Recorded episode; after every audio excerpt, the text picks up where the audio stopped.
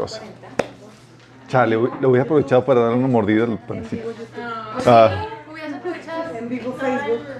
Oh, sí, estamos en vivo, chicos, estamos en vivo en YouTube y también en vivo en Facebook, en el canal de Minas Church y en, Facebook, en YouTube, en el canal de Minas Dominical. Vamos a comenzar con una oración. Les, eh, a los que nos están sintonizando les invitamos a que compartan el mensaje, el material. Hemos podido llegar a más gente gracias a que eh, han hecho ustedes la labor de compartir el material. Um, y que sigamos así, chicos. ¿Salen? Vamos a orar. Amado Padre Celestial, te damos gracias, Señor. Gracias por tu presencia en nuestro, Señor. Gracias porque es un refrigerio para nuestras almas, Señor. Señor, y ahora queremos sentarnos así como lo hacía eh, María, Señor, a tus pies para escuchar de ti y tu palabra, Padre. Te queremos pedir que tú hables atrás de mí, Señor, cubras cualquier deficiencia, Señor, que tu Espíritu Santo se pueda mover con libertad, sembrando tu palabra en nuestros corazones para producir fruto que tú deseas en nuestras vidas, Señor. Bendice a los que estamos aquí y a los que nos están sintonizando, Padre. Te lo pedimos en el nombre de Jesús. Amén. Ok, chicos, esta temática la tenía pendiente desde hace varias semanas. Um, a los que no supieron, estuvimos de vacaciones la vez pasada. Uh, nos sustituyó Dani. Eh, y hoy vamos a hablar acerca de la obediencia, la obediencia por fe. Y es un tema importante porque a veces no entendemos por qué no podemos producir este fruto de la obediencia. ¿Qué falta? ¿Qué falla? ¿Sí? Y, y en el corazón de, de, esa falla típicamente hay un problema de fe. Pero cuando hablamos de obediencia tenemos que entender qué onda con, con la obediencia, chicos.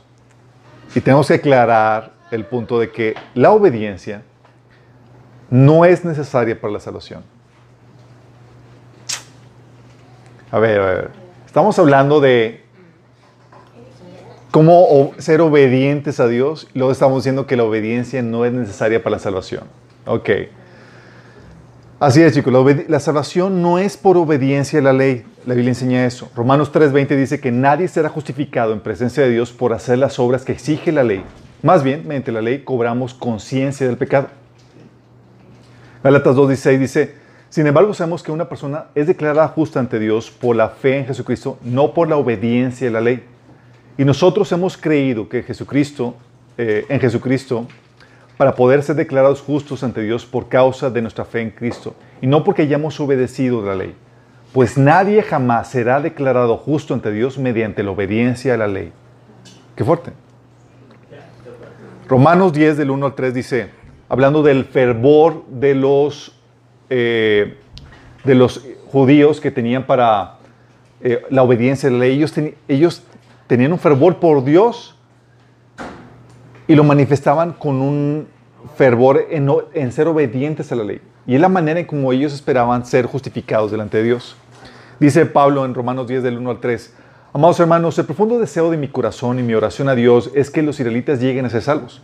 Yo sé que ellos tienen un gran entusiasmo por Dios, pero es un fervor mal encausado, pues no entienden la forma en que Dios hace justa a las personas ante Él. Se niegan a aceptar el modo de Dios y en cambio se aferran a su propio modo de hacerse justos ante Él tratando de cumplir la ley.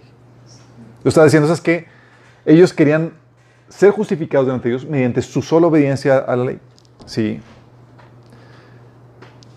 y es algo que la Biblia menciona que la, salvación es por medio de la, ley. ¿Por qué? Porque la salvación requiere obediencia perfecta. No obediencia, no santidad relativa, que es, oye, comparado con tu vecino tú eres un santo y, y demás. No, es obediencia y santidad absoluta. Y nadie lo tiene de ser humano. Sí. Pero los judíos no entendían eso. Entonces no, no, reconocían su estado pecaminoso. Sí, se pueden decir, oye, comparado con los gentiles paganos que adoran a otros dioses y que son, eh, yo soy un santo, sí, pero comparado con Dios, eres un pecador que necesita la salvación. Por eso cuando los discípulos le preguntaron a Jesús, oye Jesús, entonces ¿quién va a ser salvo? Volteó con ellos y le dijo, para el hombre es imposible, porque se requiere obediencia perfecta.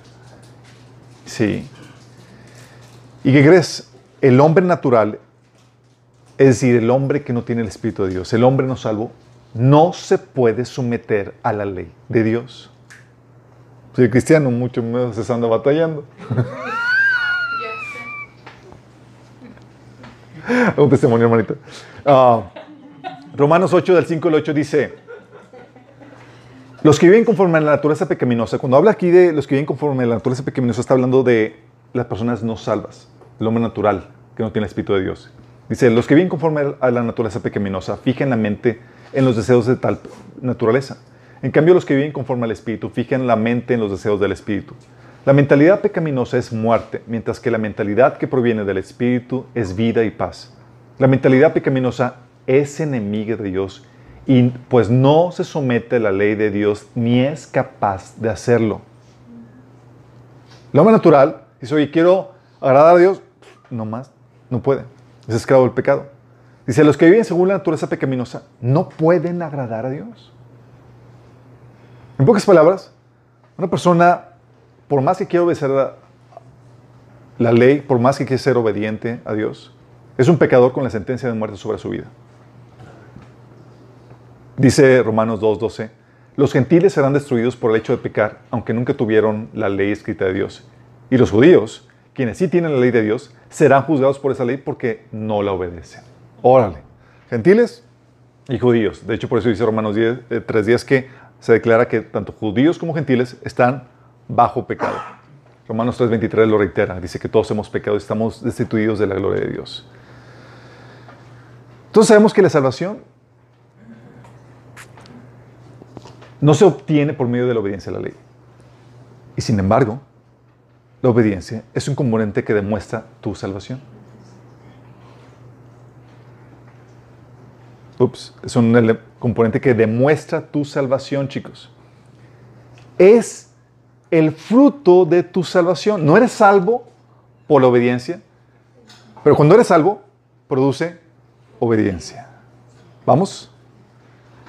Porque dice Efesios 2.10, dice, porque somos hechura suya, hechura de Dios, creados en Cristo Jesús para buenas obras, las cuales Dios dispuso antemano a fin de que las pongamos en práctica. Primera Juan 2, del 3 al 6, fíjate lo que dice. ¿Cómo sabemos si hemos llegado a conocer a Dios? Pregunta el apóstol. Y la respuesta la da él, dice, si obedecemos sus mandamientos. El que afirma, lo conozco, pero no obedece sus mandamientos, es un mentiroso y no tiene la verdad. En cambio, el amor de Dios se manifiesta plenamente en la vida del que obedece su palabra. De este modo sabemos que estamos unidos a Él. El que afirma que permanece en Él debe vivir como Él vivió. Fíjate cómo está diciendo, dice, oye, ¿cómo sé que realmente tuvo un encuentro con Dios? Porque está viendo fruto de obediencia. Sí. Romanos 6, 22 dice que, mas ahora habéis sido libertados del pecado y hechos siervos de Dios, teniendo por, por, vuestro fruto la santificación y como fin la vida eterna. O sea, una vez que, tienes, que eres salvo, tienes como fruto tu santificación y como fin la vida eterna. O sea, hay un proceso de obediencia que se empieza a generar en tu, en tu vida. Romanos 7.4 dice, por lo tanto, mis amados hermanos, la cuestión es la siguiente. Ustedes murieron al poder de la ley cuando murieron con Cristo y ahora están unidos a aquel que fue levantado de los muertos. Como resultado, podemos producir una cosecha de buenas acciones para Dios. Fíjate cómo dice, como resultado de que tú moriste a tu vieja naturaleza y naciste a tu nueva vida en Cristo, puedes producir una cosecha de buenas acciones para Dios. Entonces se espera obediencia, se, se espera buen fruto. Filipenses 1.11 dice, que estén siempre llenos de fruto, le dice Pablo a los filipenses. Que estén, siempre, que estén siempre llenos del fruto de la salvación. Fíjate lo que dice. Que estén siempre llenos del fruto de la salvación. ¿Cuál fruto de la salvación? Es decir, el carácter justo que Jesucristo produce en su vida. Porque esto traerá mucha gloria y alabanza a Dios. Judas 1.2, hablando de los falsos hermanos, dice, cuando estos individuos participan con ustedes en sus comidas de compañerismo, las cuales conmemoran el amor del Señor, son como arrecifes peligrosos que pueden hacerlos naufragar.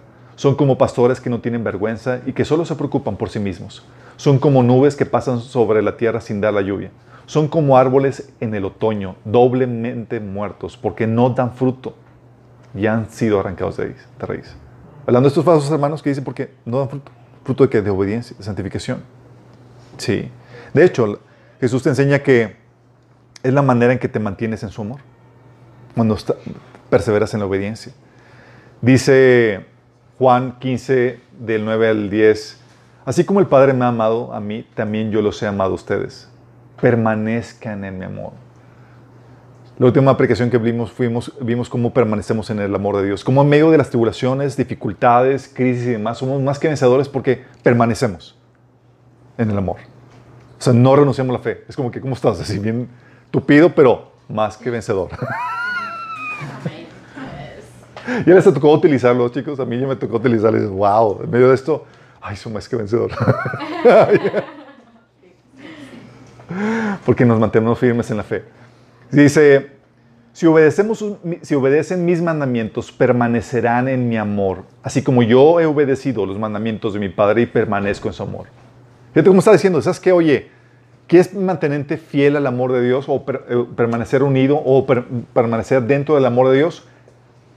Eh, solamente se logra obedeciendo sus mandamientos. Y para obedecer los mandamientos necesitas haber sido salvo primero. Porque si no, ¿qué pasa si, no si si eres un hombre natural que vive bajo la naturaleza pecaminosa, es decir, que no has sido salvo, no puedes agradar a Dios. No, está en ti el poder. Entonces, una vez que naces de nuevo, puedes permanecer en el amor del Señor porque tienes el poder del Espíritu Santo que te ayuda a mantenerte en sus mandamientos. Y Jesús también lo advierte en el versículo 14 y 15 del mismo capítulo 15. Ustedes son mis amigos si hacen lo que yo les mando. A ver cómo, Señor. Entonces, si no hago lo que tú me mandas, ¿Qué? ¿Soy tu enemigo? Sí. Sí. Santiago 4.4, como dice el hermano. Dice, cuando queremos, amamos al mundo y demás, que nos convertimos, en enemigo de Dios. Y déjame decirte una cosa. Tener al enemigo, a Satanás como enemigo, ya es de tomar precaución. Pero tener como a Dios como enemigo, olvídate. Sí, si los demonios tiemblan ante, Dios, esos seres horripilantes que te causan a veces temor cuando hay perturbación y demás, cuando Dios se convierte en tu enemigo, no hay quien te libre. Sí. Dices, ¿cómo puedo convertirme en enemigo de Dios? Ah, si estás en rebelión contra Él, sí, te conviertes en enemigo. ¿Por qué, chicos? Como habíamos comentado, porque la salvación se obtiene por fe y arrepentimiento, ¿se acuerdan? Fe y arrepentimiento, que son actitudes del corazón, el creer y el estar dispuesto a obedecer a Dios. El arrepentimiento, acuérdense, que es la actitud correcta de querer agradar a Dios. Junto con el Espíritu, esa fe, ese, esa actitud correcta, juntamente con el Espíritu dentro de ti, es lo que empieza a producir la salvación, chicos, y ese proceso de santificación. Tú puedes tener la actitud correcta del arrepentimiento, pero sin el Espíritu. ¿Y qué va a pasar? Esclavo del pecado. No vas a poder conquistar o avanzar en ese proceso de santificación. Estás, vas a quedar estancado. Y Pablo habla acerca de esa situación antes de nacer, antes de la experiencia antes de que una persona nazca de nuevo. En Romanos 7, del 18 al 25. Fíjate lo que dice. Está una persona, hablando de una persona que tiene la actitud correcta, quiere agradar a Dios, pero no tiene el Espíritu de Dios. Dice, yo sé que en mí, es decir, en mi naturaleza pecaminosa, no existe, no existe nada bueno. Quiero hacer lo que es correcto, pero no puedo. Quiero hacer lo que es bueno, pero no lo hago. No quiero hacer lo que está mal, pero igual lo hago. Ahora, si hago lo que no quiero hacer, realmente no soy yo el que hace lo que está mal, sino el pecado que vive en mí. Fíjate cómo habla de dos personalidades, entidades. Oye, es que soy malo, no, no. Y Pablo identifica, es tu naturaleza pecaminosa, no tú. Sí. He descubierto este siguiente principio de vida, que cuando quiero hacer lo que es correcto, no puedo evitar hacer lo que está mal. ¿Alguien se siente identificado en esas situaciones? Amo la ley de Dios con todo mi corazón, pero hay otro poder dentro de mí que está en guerra con mi mente. Este poder me esclaviza el pecado que todavía está dentro de mí. Soy un pobre desgraciado. ¿Quién me libertará de esta vida dominada por el pecado y la muerte? Gracias a Dios, la respuesta está en Cristo Jesús, nuestro Señor. Así que ya ven, en mi mente de verdad quiero obedecer la ley de Dios por causa de mi naturaleza pecaminosa soy esclavo del pecado. Empieza a explicar el siguiente capítulo cómo ahora el Espíritu de Dios viene a reformar eso. Y el siguiente capítulo, el capítulo 8, menciona de cómo tienes la actitud correcta y al Espíritu de Dios empiezas a vencer sobre el pecado. No te quita la lucha, no te quita la naturaleza pecaminosa, te ayuda a dominar esa naturaleza pecaminosa. es decir, tienes que hacer la lucha, tienes que hacer la guerra. Dice Romanos 8, de 9 al 14. Sin embargo, ustedes no viven según la, según la naturaleza pecaminosa, sino según el Espíritu. Si es que el Espíritu de Dios vive en ustedes. Sí. Y si alguno no tiene el Espíritu de Cristo, no es de Cristo. Pero si Cristo está en ustedes, el cuerpo está muerto a causa del pecado, pero el Espíritu que está en ustedes es vida a causa de la justicia. Y si el Espíritu de aquel que levantó a Jesús de entre los muertos vive en ustedes, el mismo que levantó a Cristo de entre los muertos también dará vida a sus cuerpos mortales por medio de su Espíritu, quien vive en ustedes. Aquí está hablando de la resurrección que se va a dar por el Espíritu que viene de ti. Por tanto, amados, por tanto, hermanos, tenemos una obligación, pero no es la de vivir conforme a la naturaleza pecaminosa.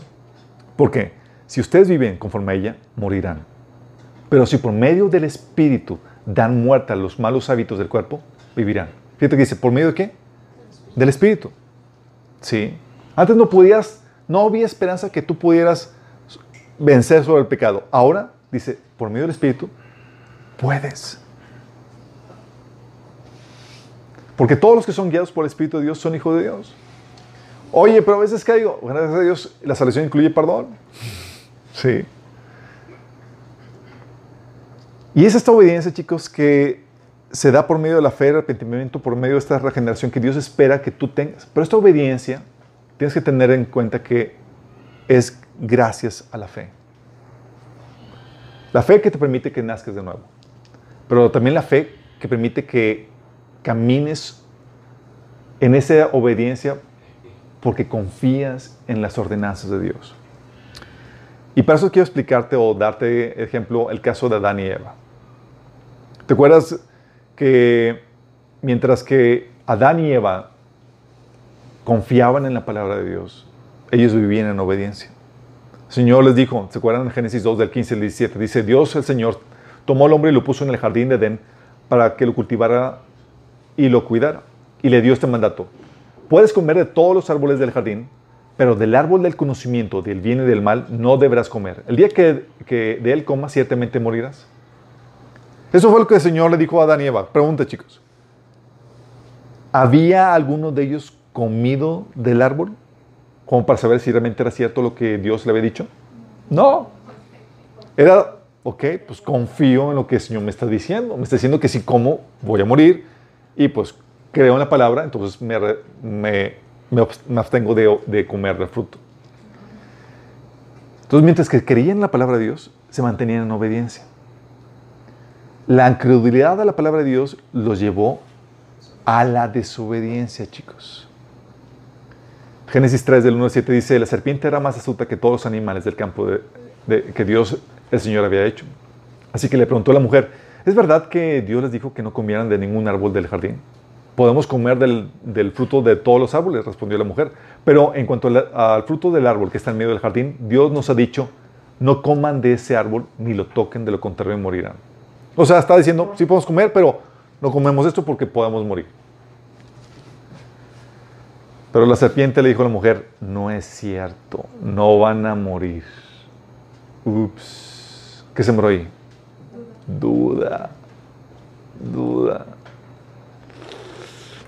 Dice, no van a morir. Dios sabe muy bien que cuando coman de ese árbol se les abrirán los ojos y llegarán a ser como Dios, conocedores del bien y del mal. La mujer vio que el fruto del árbol era bueno para comer y que tenía buen aspecto y era deseable para adquirir sabiduría, así que tomó de su árbol y comió. Luego le dio a su esposo y también él comió. En ese momento se les abrieron los ojos y tomaron conciencia de su desnudez. Por eso, para cubrirse, entretejieron hojas de hierba. ¿Por qué comió, chicos? Porque dejaron de creer en Dios, en su palabra. Dijeron, pues dice la serpiente que no vamos a morir. Y ese fruto guarda algo que Dios no me está ofreciendo. Dejaron de confiar en Dios y vino como consecuencia la desobediencia. Por eso, Hebreos dice, Hebreos 11:6 dice que sin fe es imposible agradar a Dios. Aquí Adán y Eva dejaron de creer en Dios, en su palabra, y como consecuencia, ¿qué? ¿Agradaron a Dios? No, es imposible. Hay gente que dice, no, pues yo conozco a no cristianos que son mejores que, los cristianos. A ateos que son mejores que los cristianos.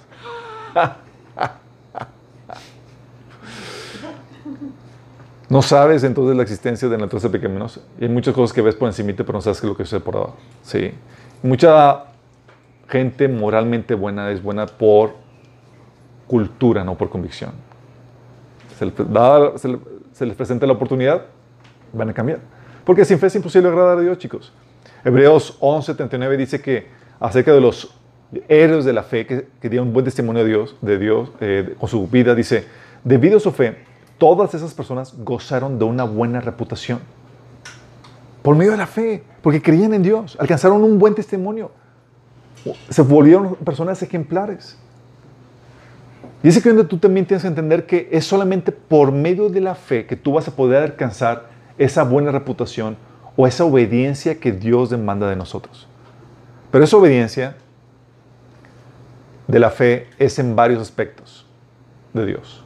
Varios aspectos. ah, pues confía en Dios. No, no, hay varias cosas que debes de creer para poder generar eso.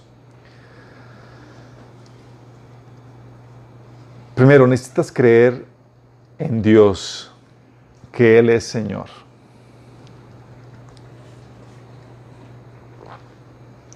¿Te acuerdas cuando Moisés fue con Faraón y le dijo, Faraón, el Dios de Abraham, Isaac y Jacob nos ha enviado y te ordena que, que liberes al pueblo. ¿Qué le dijo Faraón? ¿Se acuerdan? Le dijo Faraón, ¿y quién es el Señor? Para que yo le obedezca. Es decir, no creía en Dios y no lo reconocía como Señor. ¿Habrá obediencia si una persona no cree en Dios ni lo reconoce como Señor? No, así como Faraón. ¿Quién es Él? ¿Por qué obedecerlo? ¿Sí? La falta de fe en el Señor, Romanos 1, habla de, enseña que lleva a la gente a la depravación, a desobediencia. Porque no consideran a Dios en sus vidas. Es, pues, ¿quién es? No, no lo conozco de Él. En ese pasaje dice, además, como estimaron que no valía la pena tomar en cuenta el conocimiento de Dios, Él a su vez los entregó a la depravación mental para que hicieran lo que no debían hacer se llenaron de toda clase de maldad, perversidad, avaricia y depravación. Fíjate lo que produce la falta de fe en el Señor, de que no existe, de que no lo reconoces como Señor. Al creer y saber que es el Señor, tener la creencia de que es el Señor, de que es el Creador, eso te compela la obediencia. De hecho, lo que utilizaba Pablo para tratar de, persuadir a, los gentiles de que debían someterse a Dios. En Hechos 17, del 24-31, fíjate lo que está hablando Pablo. Porque imagínate, llegas con un montón de gentiles que ni siquiera conocen de Dios, ni nada, y dices, ¿qué onda? O sea, ¿cómo, les, cómo los invitas a que se someten a Dios? y Pablo empezó a explicarles qué onda con ese Dios. Para decir, ok, déjame explicarte quién es Él, para que entiendas que tú le debes obediencia. Dice en Hechos 17, del 24 al 31, predicando a los griegos. Dice, Él es Dios que hizo el cielo y todo lo que hay en él. Lo está presentando. Dice, eh, um, Él es el creador. O sea, tu creador, creador de todo lo que hiciste. Y aquí es el, el, Señor del cielo y de la tierra. No vive en templos hechos por hombres. Y las manos humanas no pueden servirlo porque no tiene ninguna necesidad. Él es quien da vida y aliento a todo y satisface cada necesidad. De un solo hombre creó todas las naciones de toda la tierra. De antemano decidió cuánto, cuándo se levantarán y cuándo caerán y determinó los límites de cada una. Su propósito era que las naciones buscaran a Dios y quizá acercándose a tientas lo encontraran, aunque Él no está lejos de ninguno de nosotros, pues en Él vivimos, nos movemos y existimos, como dijeron algunos de sus profetas, de sus poetas. Nosotros somos su descendencia. Y como esto es cierto, no debemos pensar en Dios como un ídolo diseñado por artesanos y hecho de oro o plata o piedra. En la antigüedad Dios pasó por alto la ignorancia de la gente acerca de estas cosas, pero ahora Él manda que, ahora él manda que todo el mundo en todas partes se arrepiente de sus pecados y vuelva a Él. Pues Él ha fijado un día para juzgar al mundo con justicia por el hombre que Él ha designado y les ha demostrado a todos quién es ese hombre al levantarlo de los muertos. ¿Sí te cuenta lo que hizo aquí Pablo? Eso que te estoy llamando que te arrepientes, de que vuelvas a obediencia, Señor. Tengo que presentarte quién es Dios para que creas en Él. Sí. Es tu creador. Sí. Y Él te ordena que regreses a Él en arrepentimiento. Y dio muestras de que lo que está diciendo es verdad por la evidencia de la resurrección en Jesús. Quien va a utilizar para juzgar a todas las naciones. Si no crees en esto, no va a haber obediencia, chicos. Si no crees que en Dios y que Él es el Señor, que Él es tu dueño, que Él es el, dueño de todo, de todo lo que hay, no va a haber obediencia de tu parte, no te va a compeler a que, a que lo quieras obedecer. Entonces necesitas creer en esto. Por eso Pablo, predicando a los gentiles, les empezó a presentar quién es Dios y por qué se le debe obediencia. Y las muestras que dio para mostrar que esto es verdad. Y lo, la muestra fue en la resurrección de Jesús. Sí. También necesitas creer, chicos,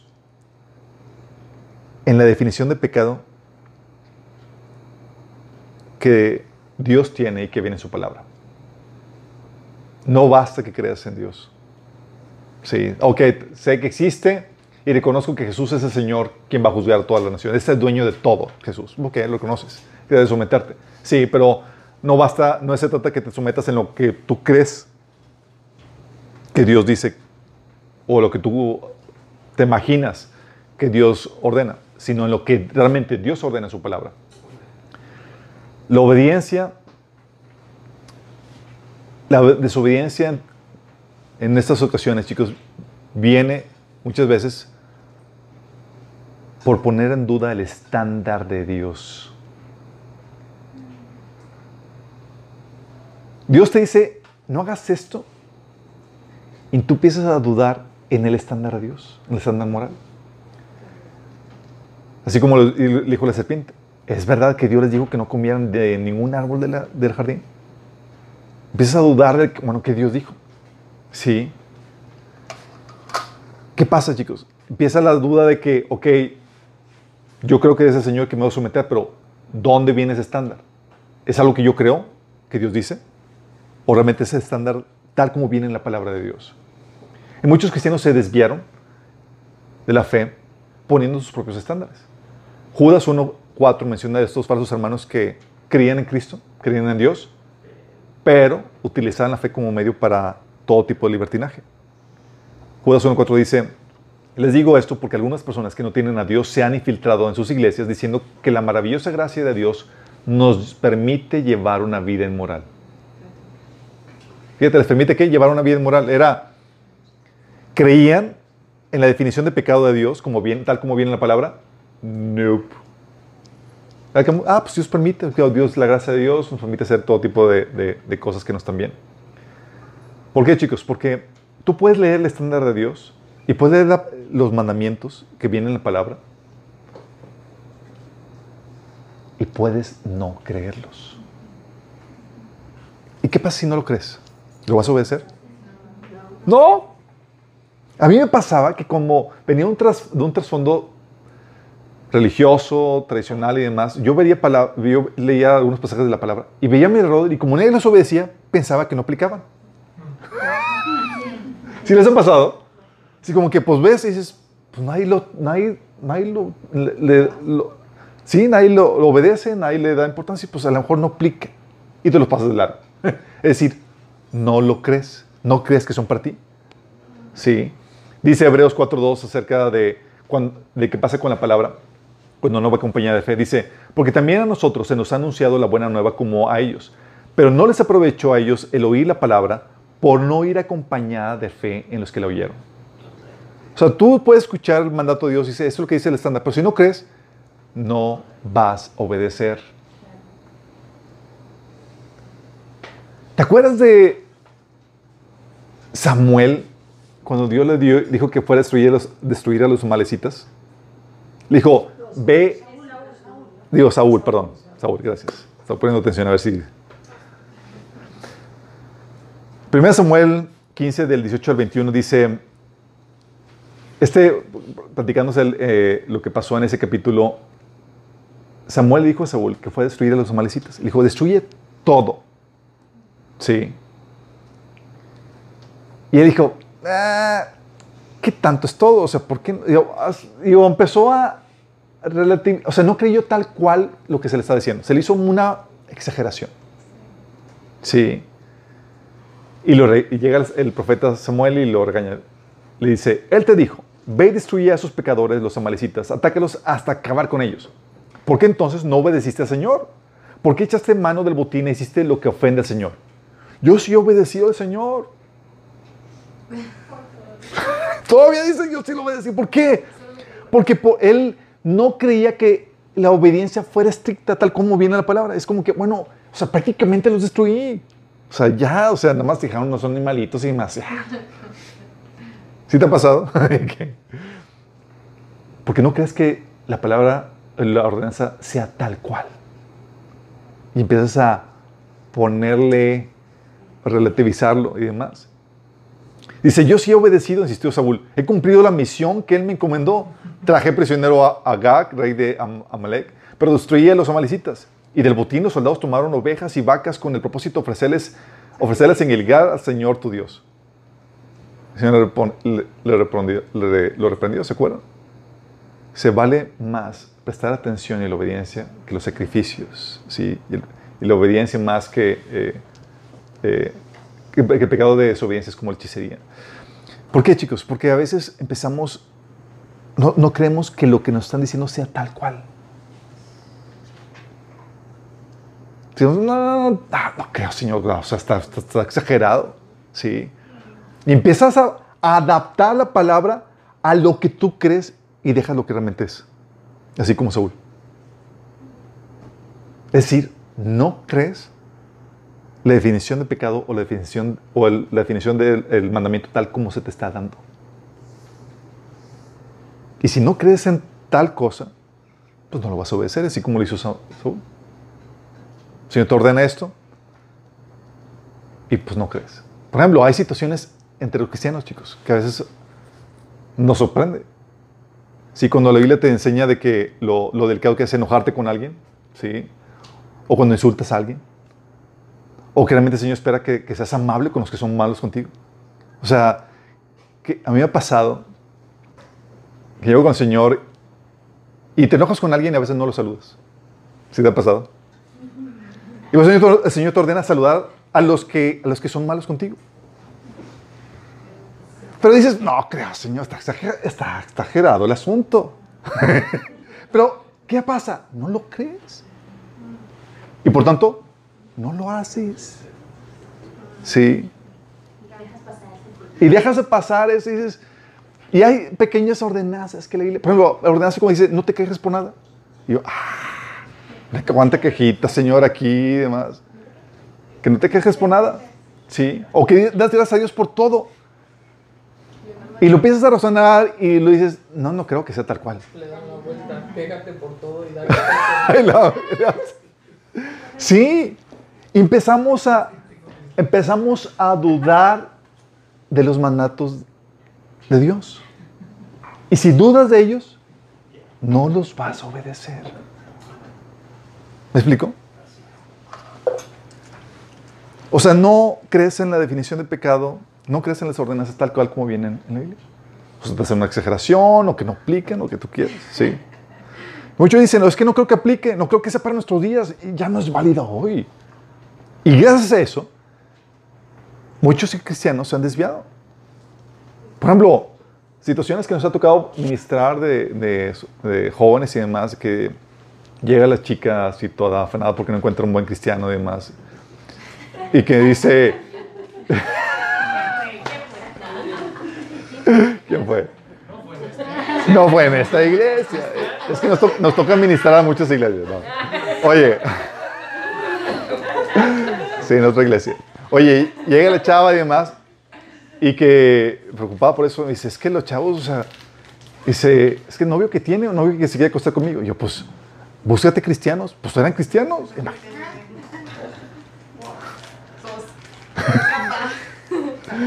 y pues, ¿qué onda?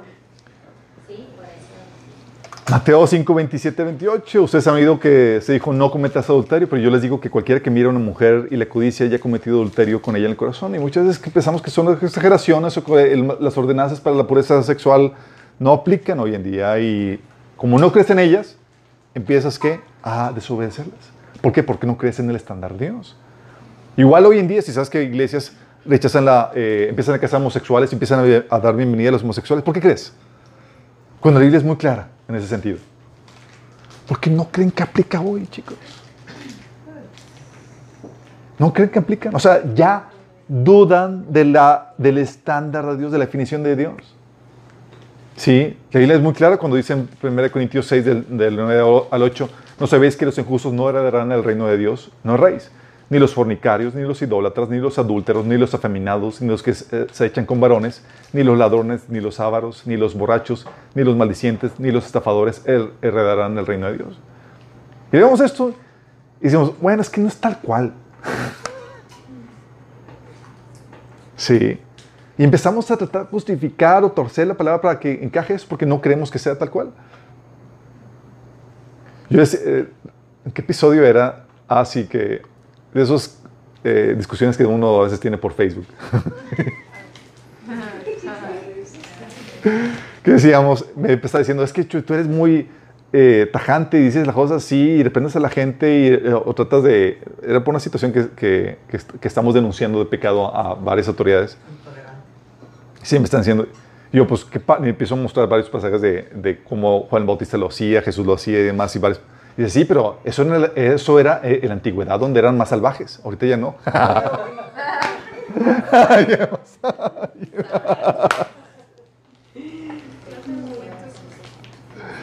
sí. O, o, a veces pasa, chicos, por ejemplo, lo del asunto de la disciplina eclesiástica. O sea, lo vemos en la Biblia y demás y es como que...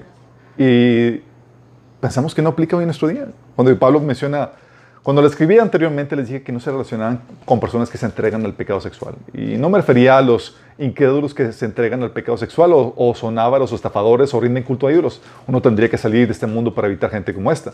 Lo que quise decir es que no se relacionen con ninguno que, afirmando ser creyente, aún así se entrega al pecado sexual o es avaro o rinde culto a ídolos o insulta o insulta o es borracho o estafador. Ni siquiera coman con esa gente. Pero pensamos que a veces no aplica. Porque ves que nadie lo hace. Nadie lo aplica y dices, ah, pues entonces no. Sí. Y, y evaluamos la, o decimos qué creer o no creer en base a si vemos que más personas lo están aplicando o no. A la presión social. O la disciplina de los hijos. Si han escuchado, me ha tocado ver iglesias, líderes de, con pastores y demás, dando talleres de disciplina positiva a los hijos. ¿Dicen que es disciplina positiva? es lo contrario a la disciplina negativa. ¿sí? Ah.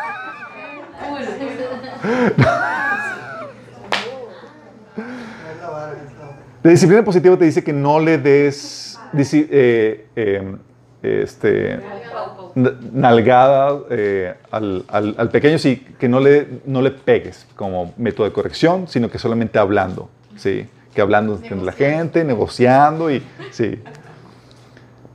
Y, te dan talleres en la iglesia acerca de eso. Luego la pregunta es, ¿y los estándares de Dios? ¿Dónde quedaron? La Biblia es muy clara en cuanto a eso. Proverbios 13, 24. El que detiene el castigo a su hijo, lo aborrece. Más el que lo ama, desde temprano lo corrige. Proverbios 29, 15. La vara de la disciplina imparte sabiduría, pero el hijo malcriado vergüenza a su, a su madre. Proverbios 23, del 13 al 14. No dejes de disciplinar a tus hijos. La vara del castigo no los matará. La disciplina física bien puede salvarlos de la muerte. Proverbios 19, 18. Disciplina a tus hijos mientras hay esperanza, del contrario, arruinará sus vidas. O sea, hay un, montón de pasajes que acerca de eso, pero es, ¡ah! pues que nadie lo hace. Sí. Y, y, y, no lo creen. ¿Por qué no lo obedecen? Porque no lo creen. No creen que aplica al día de hoy. Y si tú no crees en la definición de pecado o en la ordenanza que Dios tiene, no lo vas a obedecer va a haber desobediencia de tu parte.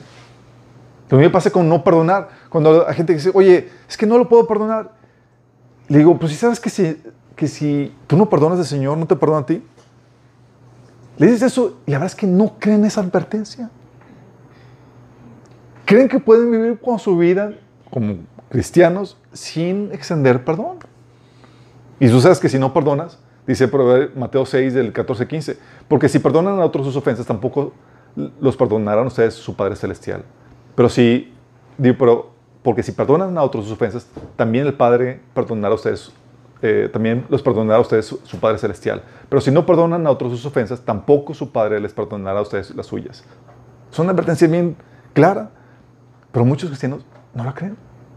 Bueno, tal cual, no, no. O sea, si yo me guardo un que otro resentimiento aquí y, o sea, me hizo alguna maldad en la mano, pero lo dejo así guardado y el rencor y la falta de perdón, pues no va a pasar nada.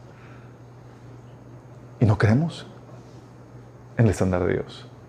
Y si no crees en eso, no vas a obedecer. O sea, no basta que creas en Dios. No, creas, no basta con que creas que el Señor. Tienes que creer en su definición de pecado tal como viene en la, en la palabra. Tienes que creer en las ordenanzas tal como vienen ahí. Si no crees en ellas, no hay obediencia. También necesitas creer que lo que Dios dice del pecado, que es dañino, es correcto.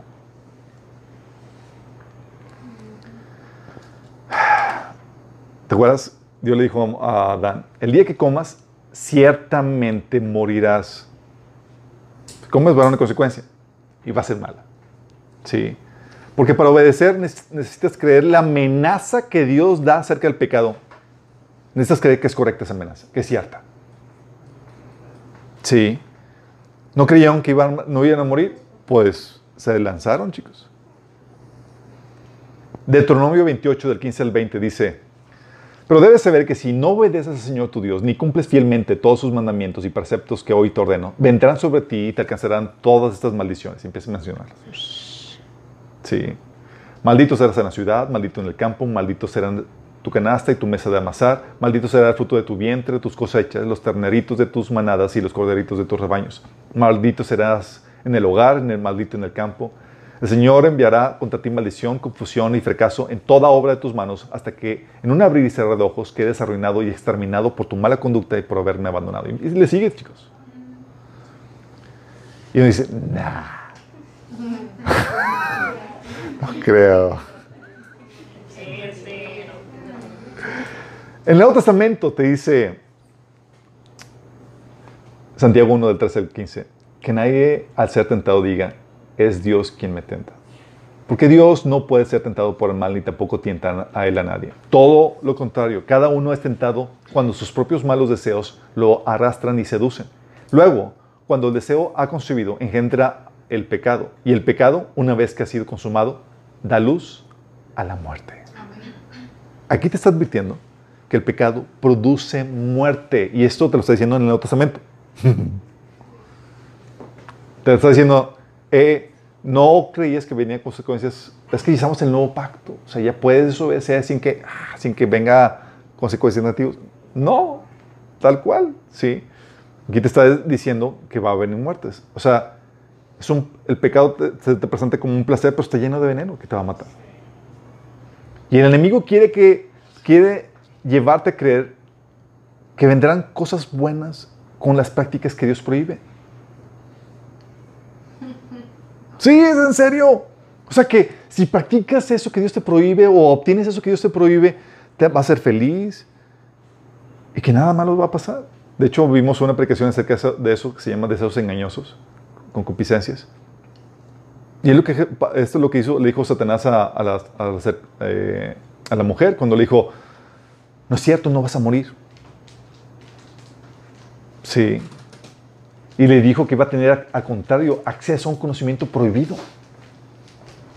Dice, no es cierto, no vas a morir. Dios sabe muy bien que cuando comas de ese árbol se les abrirán los ojos y llegarán a ser como Dios, conocedores del bien y del mal. O otros, menciona 2 Pedro 2, del 18 al 20, que te prometen en el pecado que te ofrecen que vas a encontrar libertad o plenitud. Dice ese pasaje, pronunciando discursos arrogantes y, sin sentido, seducen con los instintos naturales desenfrenados a quienes apenas comienzan a apartarse de, la, de los que viven en el error. Les prometen libertad, cuando ellos mismos son esclavos de la corrupción, ya que cada uno es esclavo de aquello que lo ha dominado. Si habiendo escapado de la contaminación del mundo por haber conocido a nuestro Señor y Salvador Jesucristo, vuelven a enredarse en ella y son vencidos, terminan en peores condiciones que al principio. Y es lo que el enemigo te, promete. Y lo, y lo ves a cada rato en el adoctrinamiento, en los programas y, y películas que ves y demás. Dicen, oye, puedes vivir un, un, estilo de vida promiscuo sexualmente y disfrutar el placer sexual como al máximo y encontrar plenitud en eso. Y nada malo va a pasar. Pues sí, en las películas y eso no te presentan ni las enfermedades venéreas, ni los divorcios, ni los ni los abortos, ni nada de eso. Te lo presentan bien bonito. Sí, y te ofrecen un estilo de vida así pleno. ¡Wow! Se puede disfrutar de eso. Oye, ¿puedo probar un, poco de droga? para tener algo de esparcimiento y ah, disfrutarme, elevarme acá y, y sin volverme adicto. Y te ofrece el. O sea, yo puedo dominarlo. Yo, o sea, el mío es recreacional.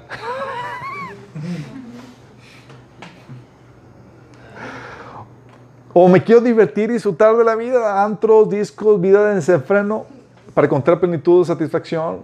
Y el enemigo te promete eso, plenitud, satisfacción. En eso. Y no encuentras nada de eso. O te promete, promete que vas a ser feliz realizando o alcanzando tus sueños, viviendo para el éxito de este mundo, para el dinero, para la fama, para las cosas de esta tierra. Para esta, y encuentras un vacío. Y los que lo han alcanzado advierten, oigan chicos, aquí no hay nada. O sea, ya conseguí todo lo que el mundo me ofrecía y encontré un vacío.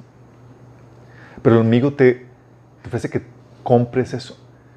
Y te lleva a tener una incredulidad en la advertencia de Dios. Dice, hey, no hagas eso. Si lo comes vas a morir.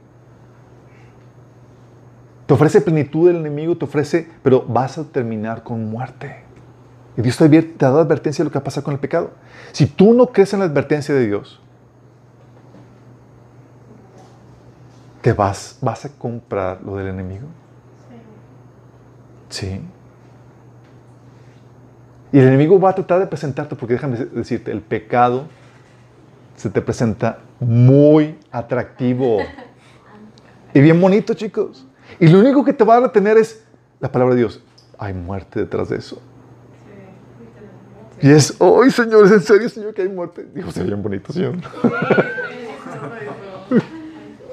y esta luz de que le creo a Dios o le creo al enemigo que me está diciendo, y aparte está, digo, no puede ser que, que vaya a causar muerte. Pero es eso. Si no crees en la advertencia de Dios, vas a comprar lo que el enemigo te ofrece. ¿Vamos entendiendo? También necesitas confiar en el Señor de que si Él te ordena algo, Él se hará cargo de ti. Él se cargo de las consecuencias.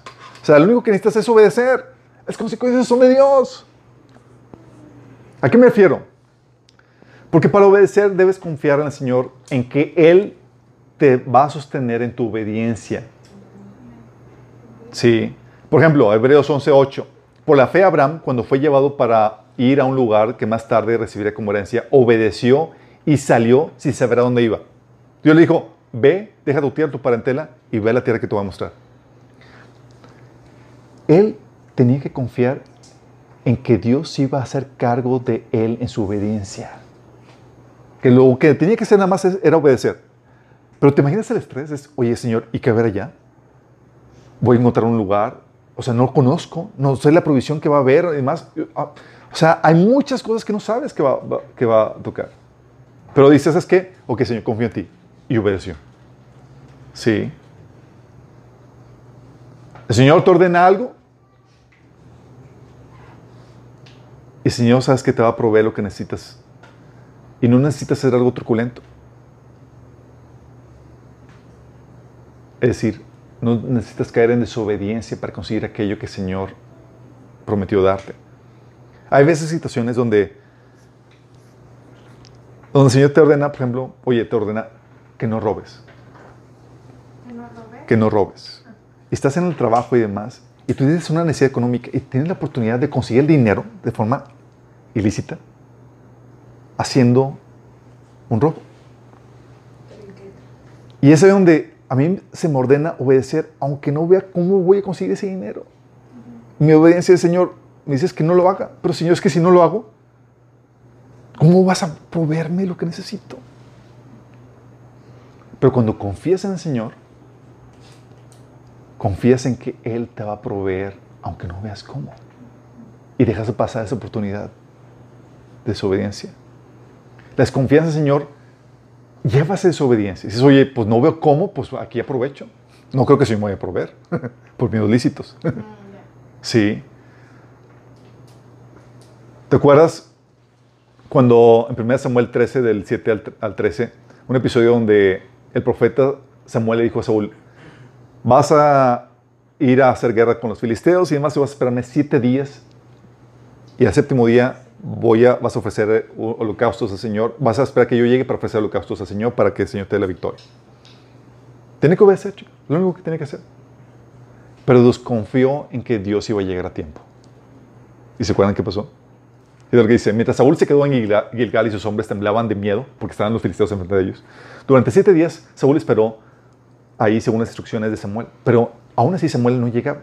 Saúl se dio cuenta de que sus tropas habían comenzado a desertar, de modo que ordenó, tráiganme la ofrenda quemada y, y las ofrendas de paz. Y Saúl mismo sacrificó la ofrenda quemada. Precisamente cuando Saúl terminaba de sacrificar la ofrenda quemada, llegó Samuel.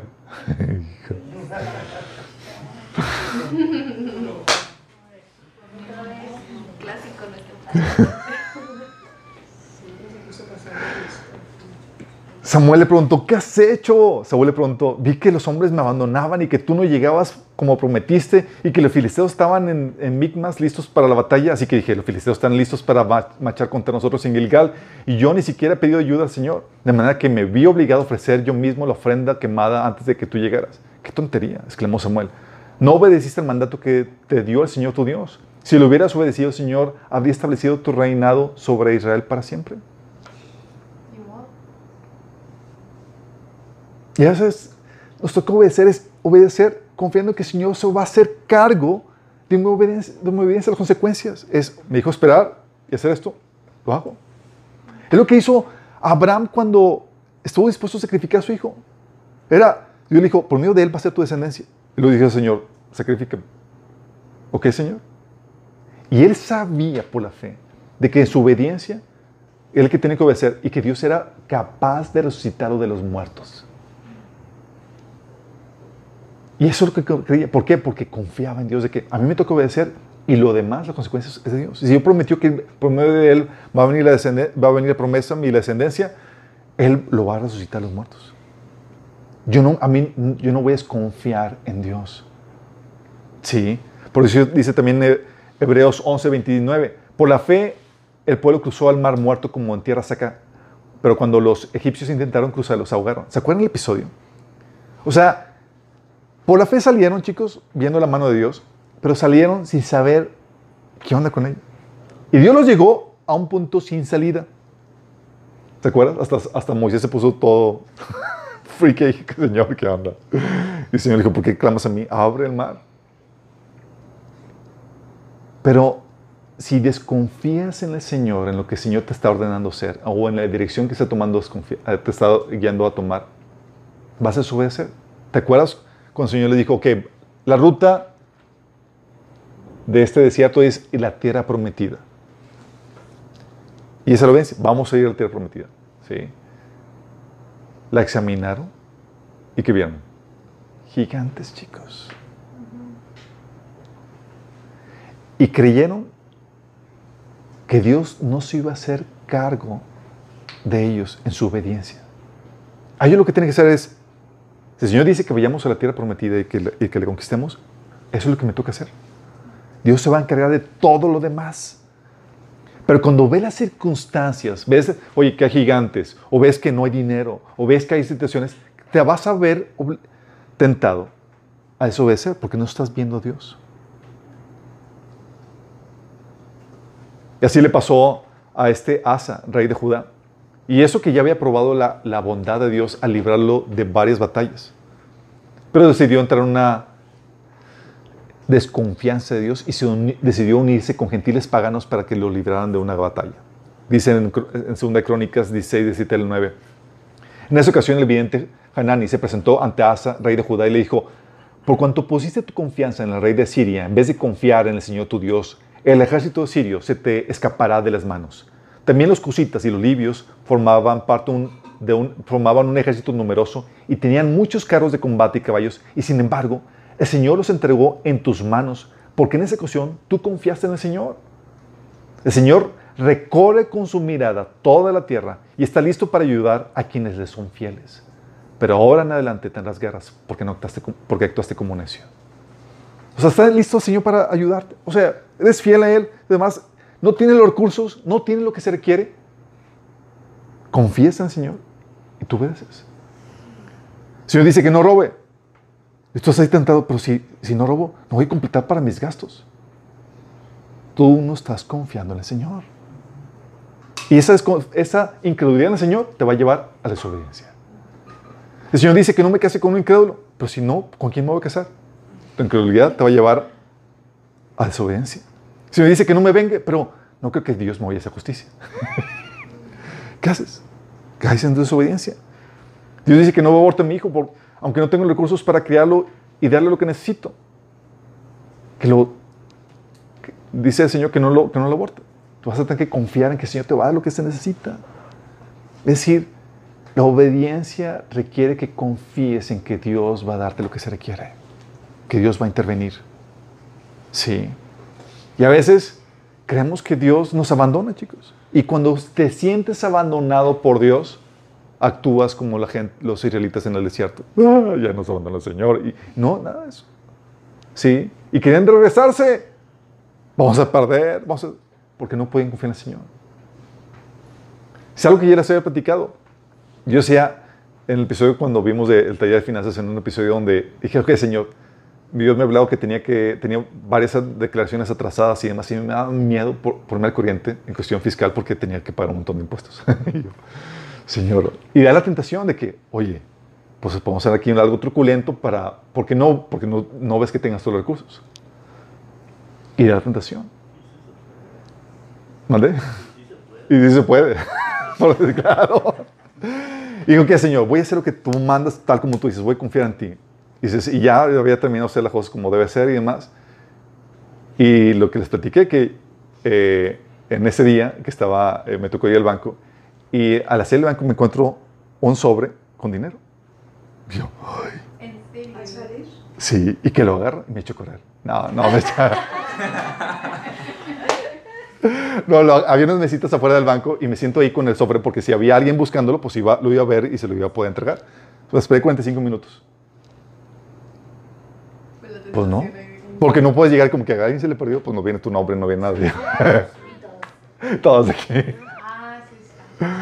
Entonces esperé ahí de que si alguien más va a venir así todo afanado y buscando dónde queda el sobre y aquí está a la vista, ¿sí? Entonces nadie vino y pues bueno, no lo quería contar. y lo conté y me tocó hacer las declaraciones y me sobraron cinco pesos o algo así de, de, las, de lo que me tocaba pagar. Dios llegando, Dios proveyendo, chicos.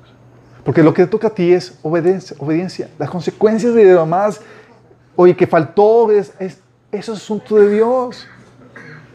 ¿Sí? Oye, pero soy, somos menos y soy débil y demás, ¿cómo voy a conquistar a los gigantes? Es asunto de Dios. ¿Cómo voy a poder suplir esto? Es asunto de Dios y te toca obedecer. Si tú no crees que el Señor se va a hacer cargo de ti en tu obediencia, vas a desobedecer. ¿Me explico? Y eso, por eso es un paso feo. A veces no ves y dices, que Señor, voy a obedecer. Y confío en que vas a entrar, que vas a responder, que vas a proveer, que vas a darme la victoria, que vas a... A mí me toca nada más obedecer, chicos.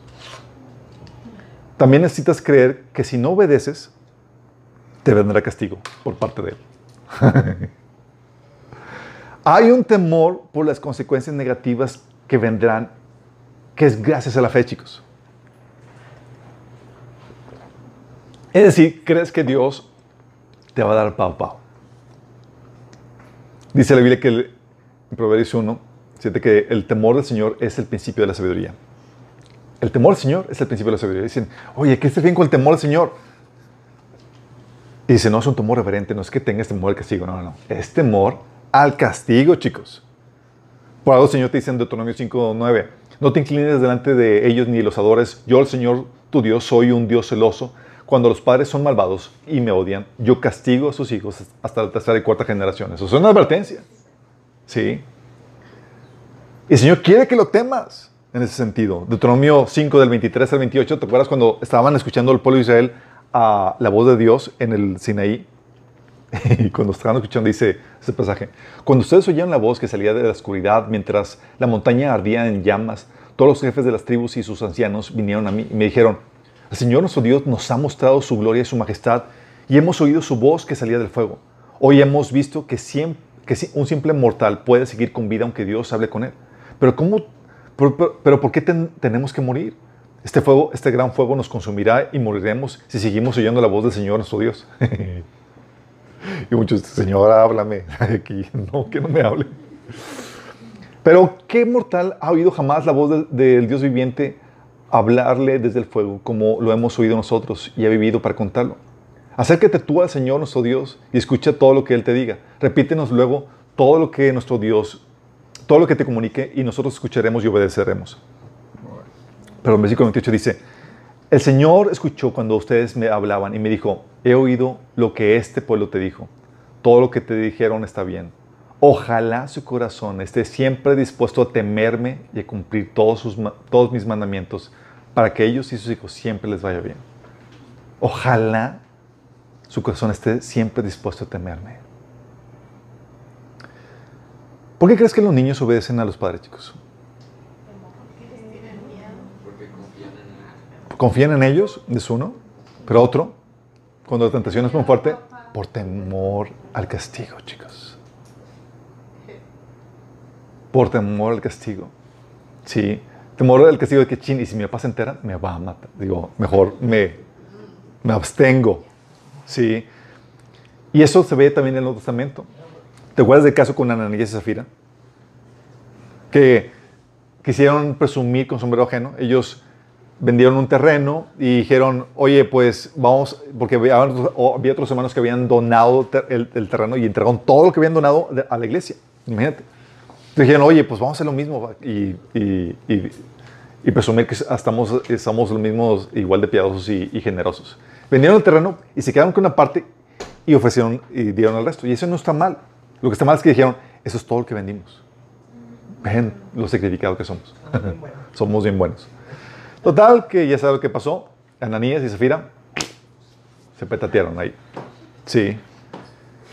Dice en Hechos 5, 10 y 11, dice, en ese mismo instante ella cayó muerta a los pies de Pedro. Entonces entraron los jóvenes y al verla muerta se la llevaron y le dieron sepultura al lado de su esposa. Versículo 11. Y un gran temor se apoderó de toda la iglesia y de todos los que se enteraron de estos sucesos. ¿Por qué crees que vino ese temor sobre toda la iglesia, chicos? O sea, después de lo que ves, dices, en la torre. O sea, dices eso. O sea, un temor de que, o sea, ¿puedo, puedo, el siguiente puedo ser yo. Y te desguardas de hacer las mismas cosas, chicos. Sí. En Apocalipsis, cuando menciona los juicios de Dios, Fíjate lo que dice Apocalipsis 15.4, cuando empiezan, después de que se derrama el juicio de Dios, dice el pasaje, ¿quién no te temerá, oh Dios, y glorificará tu nombre? Fíjate lo que dice, ¿quién no te temerá, oh Dios, y glorificará tu nombre? Pues solo tú eres santo, por lo cual todas las naciones vendrán y te adorarán, porque tus juicios se han manifestado. O sea, vino el juicio de Dios y es, teman a Dios. 1 Corintios 10, del 6 al 10, fíjate lo que dice.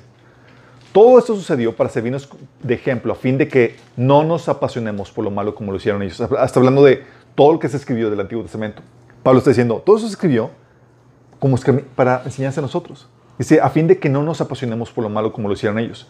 No sean idólatras, como lo fueron algunos de ellos, según los escritos. Se sentó el pueblo a comer y a beber y se entregó al desenfreno. No cometamos inmoralidad sexual como algunos lo hicieron, por lo que en, un solo día perecieron 23 mil. Tampoco pongamos a prueba al Señor como lo hicieron algunos y murieron víctimas de las serpientes. Ni murmuremos ante Dios como lo hicieron algunos y sucumbieron a manos del ángel destructor. Fíjate lo que está diciendo. Se portaron mal y hubo mala consecuencia. Se portaron mal y hubo mala consecuencia. ¿Por qué está haciendo esto Pablo? Está diciendo, teme. Teme. Pero el enemigo, ¿qué crees que va a querer enseñarte? No va a pasar nada. Si te portas mal, Dios no ve, no te va a castigar por eso. Jeremías 23, 17 dice, siguen diciendo a los que desprecian mi palabra, no se preocupen, el Señor dice que ustedes tendrán paz. Y a, los que, y a los que obstinadamente siguen sus propios deseos, los profetas dicen, no les sucederá nada malo. Sí.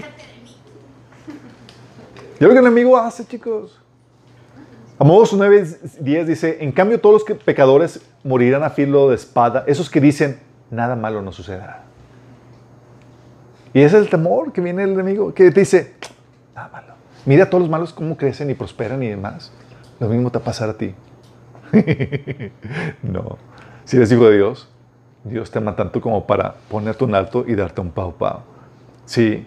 Salmo 10, 11 dice, los malvados piensan, Dios no nos mira, ha cerrado los ojos, ni siquiera ve lo que hacemos. Eclesiastés 8, 11 dice, cuando no se castiga enseguida un delito, la gente siente que no hay peligro en cometer maldades. Y sabes que Dios da paciencia, para que, eh, da, misericordia, da un lapso de gracia para que la gente se arrepienta. Y mucha gente piensa, ah, pues no pasó nada. Sí. Cuando lo que estás teniendo es solamente un lapso de gracia. Cuando el Señor está dándote tiempo para que te arrepientas antes de que vengan las consecuencias negativas. Sí. Y es lo que el enemigo quiere hacerte creer. Si tú no piensas o tú no crees que van a haber castigo, significa que tú no tienes el temor del Señor. Y si no tienes el temor del Señor, ¿qué va a pasar, chicos? ¿Va a haber obediencia? No va a haber obediencia. De hecho, ¿te acuerdas una de las razones por las cuales Abraham tenía que decirle, tenía que decir a, que su esposa era su hermana? En una, porque lo hizo en dos episodios, uno de ellos dice, es que yo pensé que no había temor de Dios aquí. Y porque cuando no hay temor de Dios, no hay temor a que Dios venga a traer castigo sobre los malos, la gente se desenfrena. Y es lo que el Señor quiere llevarte a creer, que tu desobediencia va a pasar sin castigo. Y el Señor te dice, no, no, no, hijito, confía en mi disciplina, porque es cierta. Si tú desconfías en eso, vas a ser muy tentados sobre el Señor. Pero si los, que, los que ya hemos experimentado eso, oye, que te atreviste a obedecer al Señor, temes, tienes pavor al Señor, porque sabes que el Señor te está viendo y el Señor va a traer el pavo, pavo. O sea, desobedeces temblando. Señor. y no puedes continuar porque sabes que el Señor te va a dar, pavo, porque confías en la disciplina de Dios. Confías en Él en ese sentido. También tienes que creer que por obedecer obtendrás una recompensa. Es importantísimo eso. Debes de creer que es galardonador, como dice Hebreos 11:6. En realidad, sin fe es imposible agradar a Dios, ya que cualquiera que se acerca a Dios tiene que creer que Él exige, Él existe y que recompensa a quienes lo buscan. Recompensa, un Dios recompensador, chicos. ¿Por qué es importante esto? Porque si no crees que Él es galardonador, vas a terminar viviendo para los placeres de este mundo. Fíjate lo que dice con respecto a Moisés. Hebreos 11 del 24 al 26. Por la fe Moisés, ya adulto, renunció a ser llamado hijo de la hija de Faraón.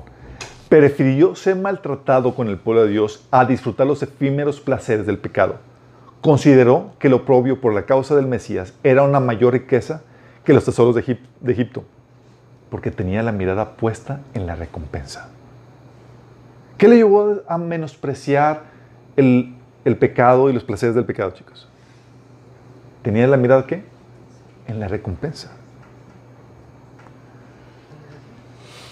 Esto es importantísimo porque el obedecer a Dios, chicos, típicamente implica un sacrificio implica un sacrificio. De hecho, 2 Timoteo 3:12 dice, es cierto que todo el que quiera vivir una vida de sumisión a Dios en Cristo, sufrirá persecución. O sea, no te va a ir del todo bien, te va a llevar. Entonces, oye, uno dice, si esto es así, entonces, ¿cómo está la cosa?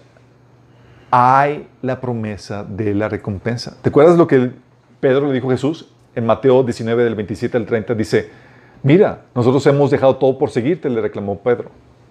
¿Y qué ganamos con eso? Les aseguro, respondió Jesús, que en la renovación de todas las cosas, cuando el Hijo del Hombre se siente en su trono glorioso, ustedes que me han seguido se sentarán también en doce tronos para gobernar las doce tribus de Israel. Y todo el que por mi causa haya dejado casas, hermanos, hermanas, padre, madre, hijos o terrenos, recibirá cien veces más y heredará la vida eterna. Ah, pues ya con esto se, está mejor, ¿no? Oye, me, me me invitas a obedecerte sacrificadamente con situaciones difíciles y demás, ah, es que una recompensa. Dice, dice la Biblia en Hebreos 12 que Jesús menospreció el oprobio y demás. ¿Por qué? Por el gozo puesto delante de él. Tenía la mirada puesta en la recompensa, en lo que iba a lograr. Hebreos 6, del 10 al 12, del 10 al 11 dice, porque Dios no es justo para olvidarse de las obras y del amor que para su gloria ustedes han mostrado sirviendo a los santos como lo siguen haciendo. Deseamos, sin embargo, que cada uno de ustedes siga mostrando ese mismo empeño hasta, el fin, hasta la realización final y completa de su esperanza. ¿Por qué, chicos? Porque si dejas de, dejas a un lado la, la esperanza de la recompensa, te vas a desgastar. Y vas a terminar abrazando el mundo. Sí. Fíjate lo que dice Hebreos 11 del 9 al 10. Por la fe se radicó Abraham como extranjero en la tierra prometida y habitó en tiendas de campaña con Isaac y Jacob, herederos también de la misma promesa, porque esperaban la ciudad de cimientos sólidos de la cual Dios es arquitecto y constructor. O sea, ¿por qué dejar la comodidad y todo para vivir una vida nómada, chicos? ¿Qué esperaba? Dice que tenía la mirada puesta en qué? En la ciudad de cimientos sólidos de la cual Dios es arquitecto y constructor. Si no tienes esa esperanza por tu obediencia, abandonarás la vida de obediencia que Dios manda para abrazar lo que el mundo te ofrece. Segundo Timoteo 4:10 dice, Demas, por amor a este mundo, me ha abandonado y se ha ido a Tesalónica. Y dijo, esta vida de desgaste, ¿qué onda? Hombre, a la porra. Y se fue al mundo. ¿Por qué, chicos? ¿Perdió de vista la recompensa? Completamente. Se olvidó que su obediencia produce una gran recompensa. ¿Qué crees que, pasó con las, que pasa con la semilla que cayó entre espinos? Mateo 13, 22 dice, el que recibió la semilla que cayó entre espinos es el que oye la palabra, pero las preocupaciones de esta vida y el engaño de las riquezas lo ahogan de modo que ésta no llega a dar fruto. ¿Fruto que Dios ordena? Sí, Dios ordena un montón de fruto para nuestras vidas, pero ¿por qué no obedecen? Porque tienen la mirada puesta en las riquezas, en las placeres de este mundo. Y eso es lo que pasa. Que cuando no tienes, pierdes de vista la recompensa que va a traer tu obediencia al Señor, terminas abrazando y viviendo para las recompensas efímeras y temporales de esta tierra. Y mandas a la porra, mandas a la goma la obediencia a Dios. Va a haber muchas situaciones donde obedecer a Dios va a causar dolor, sufrimiento, vituperio, deshonra y demás. Y lo único que te va a sostener es la esperanza de esa recompensa que Dios tiene para, para ti por permanecer fiel a su palabra. Pierdes de vista eso y va a venir el desánimo y te vas a entregar. Y dices que no, digo, no, porque esta vida sacrificada aquí para que la quiera. Y por último, necesitas creer que su castigo es peor y su recompensa mejor que las que ofrece el hombre. ¿Por qué? Porque necesitas temer más a Dios que los hombres. Necesitas temer más a Dios que los hombres. Dices, oye, Dios castiga, sí, pero el hombre me castiga. Sí, pero Dios castiga peor. Sí. Dios recompensa, sí, el hombre también recompensa, pero Dios recompensa mejor. Dice Hebreos 11:27, por la fe salió de Egipto sin tenerle miedo a la ira del rey, pues se mantuvo firme como si estuviera viendo al invisible. Está hablando Moisés. No le tuvo miedo a la ira del rey, ¿por qué? Porque sabía que había una ira peor. es por eso que hombres pueden hacerle frente a sus esposas. sí, sí, oye, ¿se enoja mi esposo? ¿Se enoja Dios? No, pues mejor que, que se enoje ella, no Dios. Sí.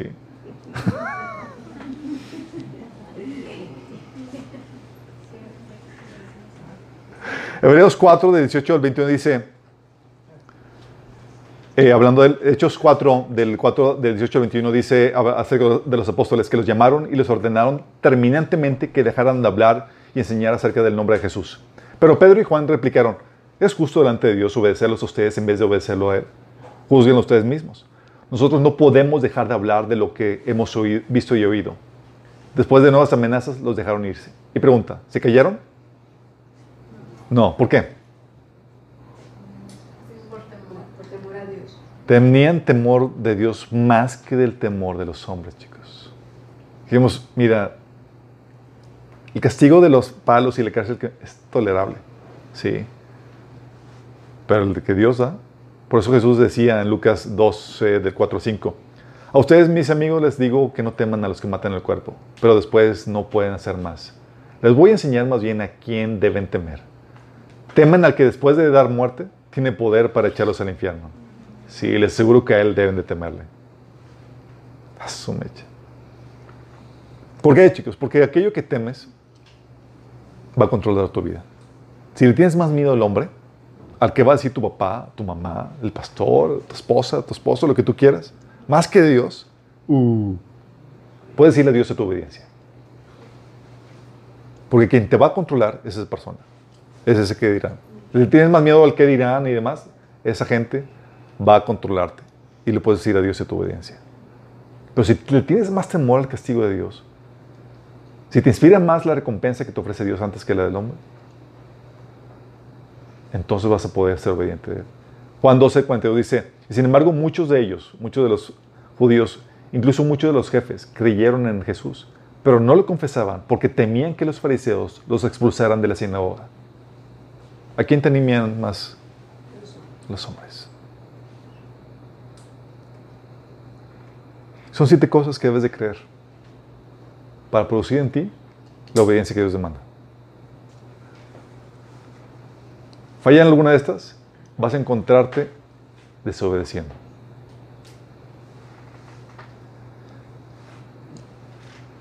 Es ahí donde tu desobediencia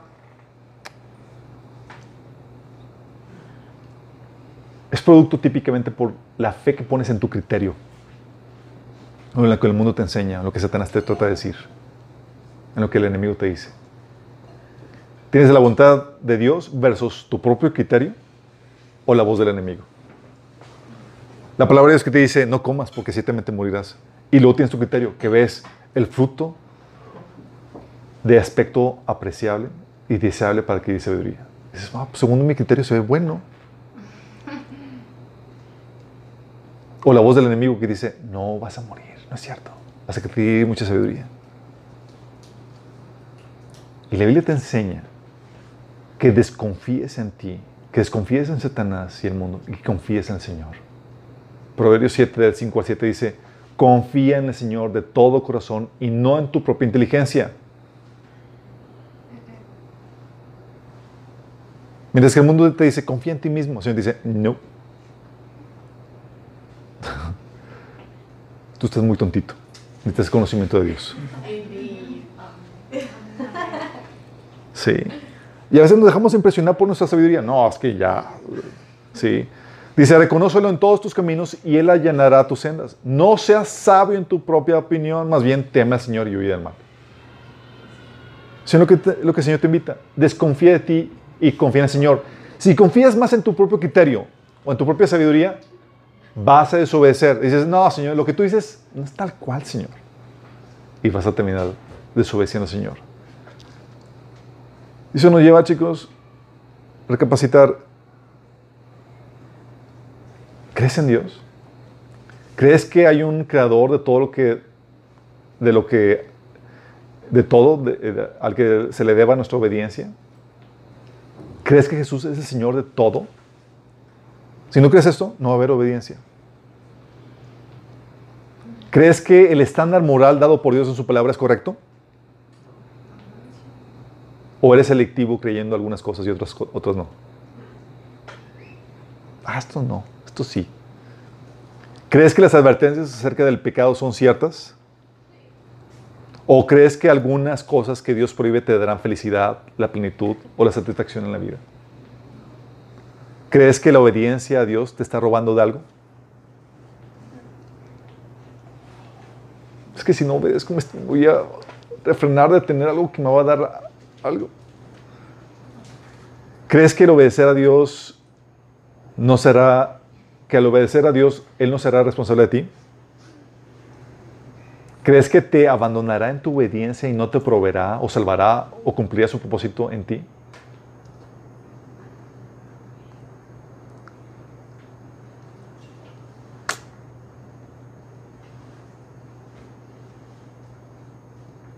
¿Crees que como no lo ves, no va a aparecer?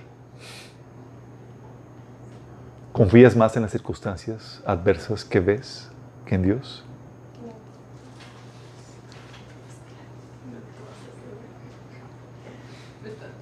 Es que hay gigantes, Señor.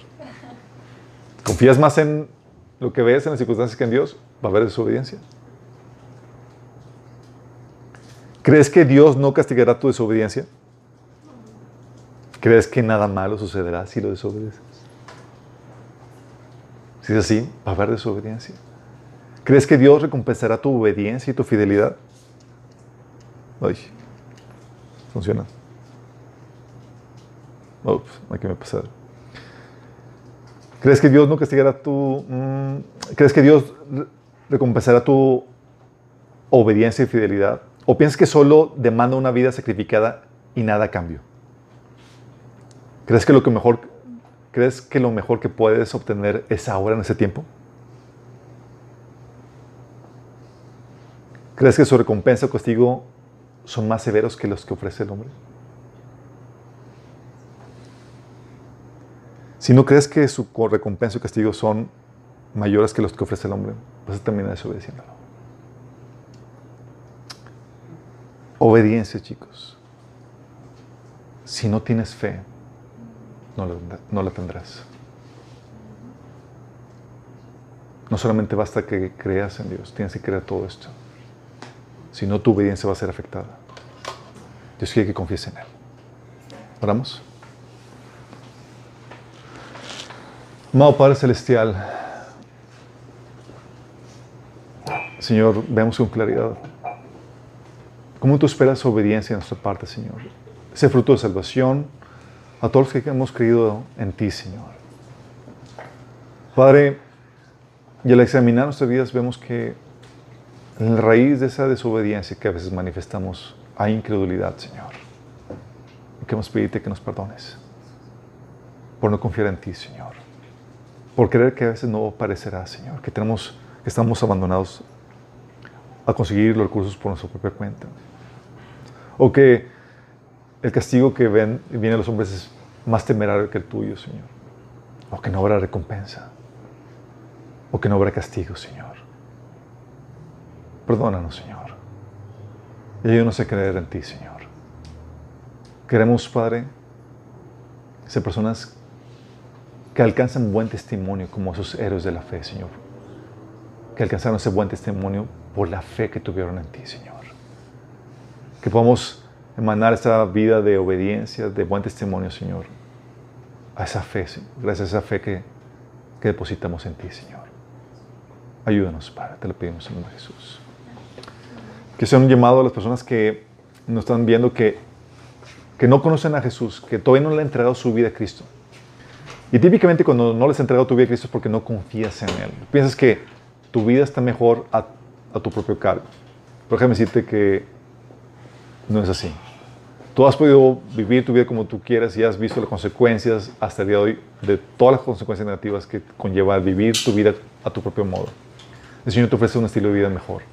No solamente eso, te dice que si tú no te sometes a Él, si no vienes a Él en arrepentimiento y en fe, el fin de tu vida va a ser la destrucción eterna. Pero Dios quiere darte el perdón y la vida eterna. Si quieres entregar tu vida a Cristo y recibir el perdón y la vida eterna que Él te ofrece, el Señor te pide que te arrepientas que estés puesto a, a, dejar de ser tú, tu propio Señor, que dirige tu vida como tú quieres, para someterte a su voluntad. Tienes que tener esa actitud de arrepentimiento y tienes que creer en Él. Tienes que creer que Jesús es Dios que murió por ti en la cruz y que resucitó. Si crees esto, si crees que Jesús es Dios y que murió por ti para pagar el precio de tus pecados y estás dispuesto a arrepentirte, dice la Biblia que tú puedes invocar su nombre y ser salvo. Si quieres hacerlo, te quiero guiar en esta oración. Cierra tus ojos. Dile, Señor Jesús, en este día te quiero pedir que me perdones por seguir mis propios caminos y no los tuyos, porque he sido desobediente a ti, Señor. He vivido en rebeldía, en rebeldía a ti, Señor. Pero hoy me arrepiento, Señor. Y yo creo que tú eres Dios quien se hizo carne y murió por mí en la cruz para el perdón de mis pecados y que resucitaste, Señor. Yo te pido que me salves que me perdones, que me des la vida eterna. Te lo pido, Jesús, en tu nombre.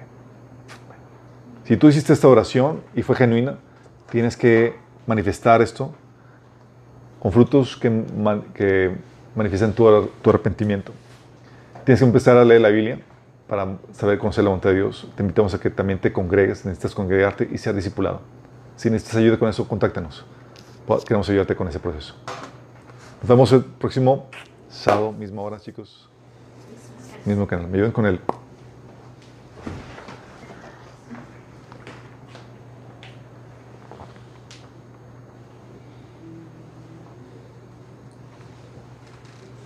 ¿El de arriba está desconectado?